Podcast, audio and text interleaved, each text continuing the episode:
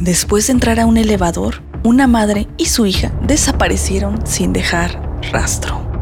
Hablemos de misterios sin resolver de Taiwán. Y bienvenidos otra semana más de octubre con episodios dobles en donde les estoy platicando un poquito de misterios sin resolver, casos inexplicables y en esta ocasión realmente es un caso que fue difícil de comprender y que hasta la fecha se sigue sin saber qué pasó.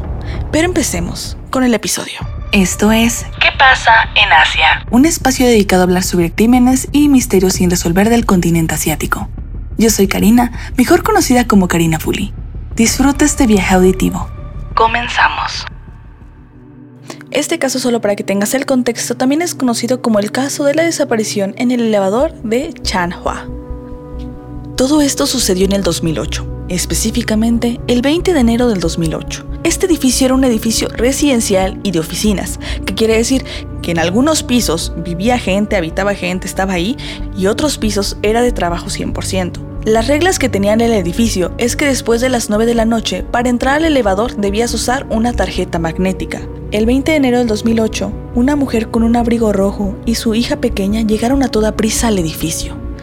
Esto era alrededor de las 8 de la noche. Este edificio, en el cual entran y salen muchas personas, el guardia le preguntó cuál era el motivo de visita. La mujer solo dijo que visitaría a un amigo, y con eso la dejaron pasar. A la mañana siguiente, el guardia que estaba vigilando en turno nota que hay unos zapatos afuera del elevador, en el primer piso del vestíbulo.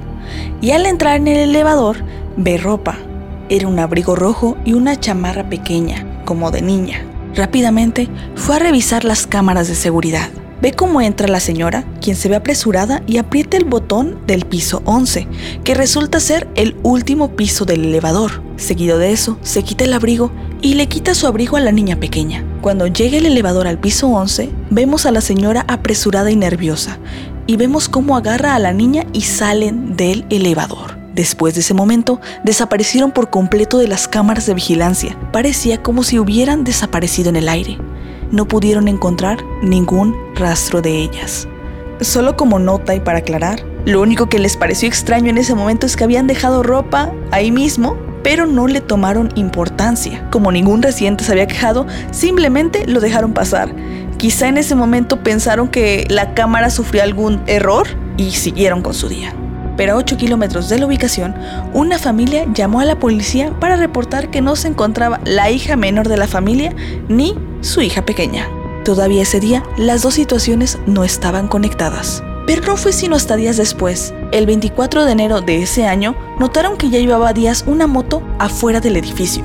No solo estaba abandonada, sino las llaves se encontraban pegadas. Ok, aquí yo como nota mental, en Latinoamérica no sé si pasaría eso. ¿Sabes? De que encuentran una moto abandonada, incluso con las llaves puestas y ahí se quede.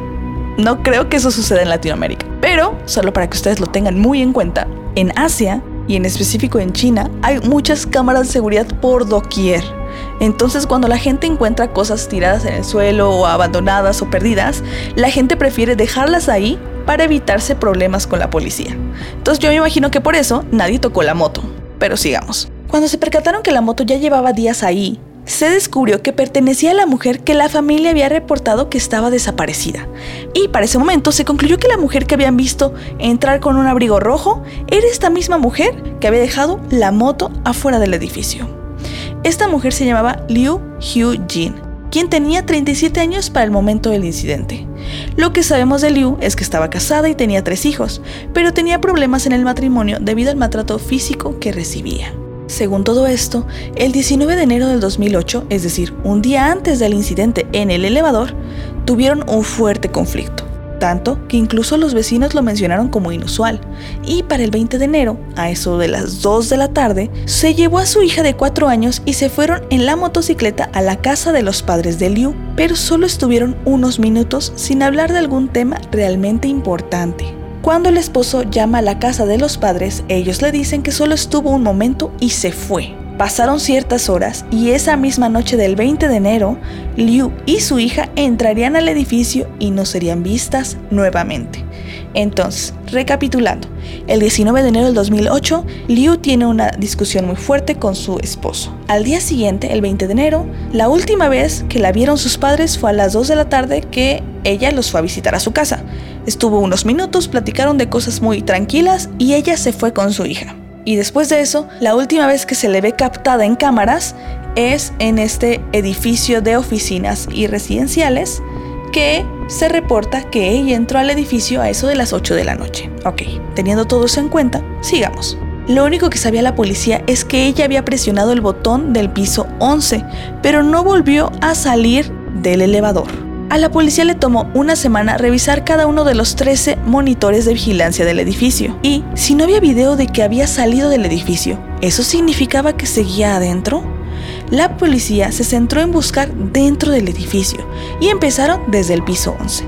Y como no tenían una orden de allanamiento, debían preguntar a cada residente si habían visto o la conocían. También se interrogó a los que se encontraban alrededor del edificio.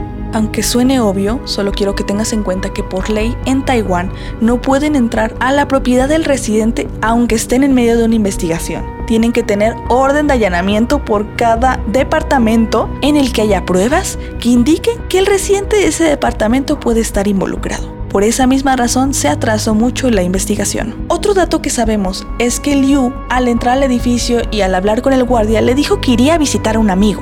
Como ese es otro dato que sabemos, la policía lo utilizó también para investigar con su propia familia, pero la familia aseguró que ella no conocía a nadie ahí, que era una mujer que se la pasaba en su casa con sus hijos, es decir, que no tenía muchas amistades fuera de su círculo cercano. Y otra cosa muy curiosa es que a pesar de que ella dijo que visitaría a un amigo, en el piso 11 solo se encontraba del lado izquierdo una pequeña sala budista y del lado derecho una oficina que se encontraba cerrada en la noche, es decir, que ni siquiera presionó el piso que indicara a la policía con quién se dirigía.